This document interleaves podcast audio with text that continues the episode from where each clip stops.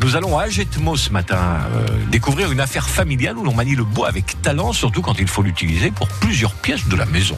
Je suis euh, Sébastien Lopez, euh, gérant de l'entreprise Michel Lopez Ébéniste et nous fabriquons tout ce qui est aménagement intérieur, cuisine, salle à manger, dressing, placard et meubles salle à manger. Une journée de travail, c'est suivant les commandes qu'on a, on fabrique de A à Z les cuisines, autant que ça soit massif que du stratifié ou du plaqué et je fais moi la, finition, tout ce qui est laqué, teinté, vernis. Et après, on est 10 ouvriers qui sont tous ébénistes de métier et qui fabriquent euh, eux-mêmes tout ce qu'on fait.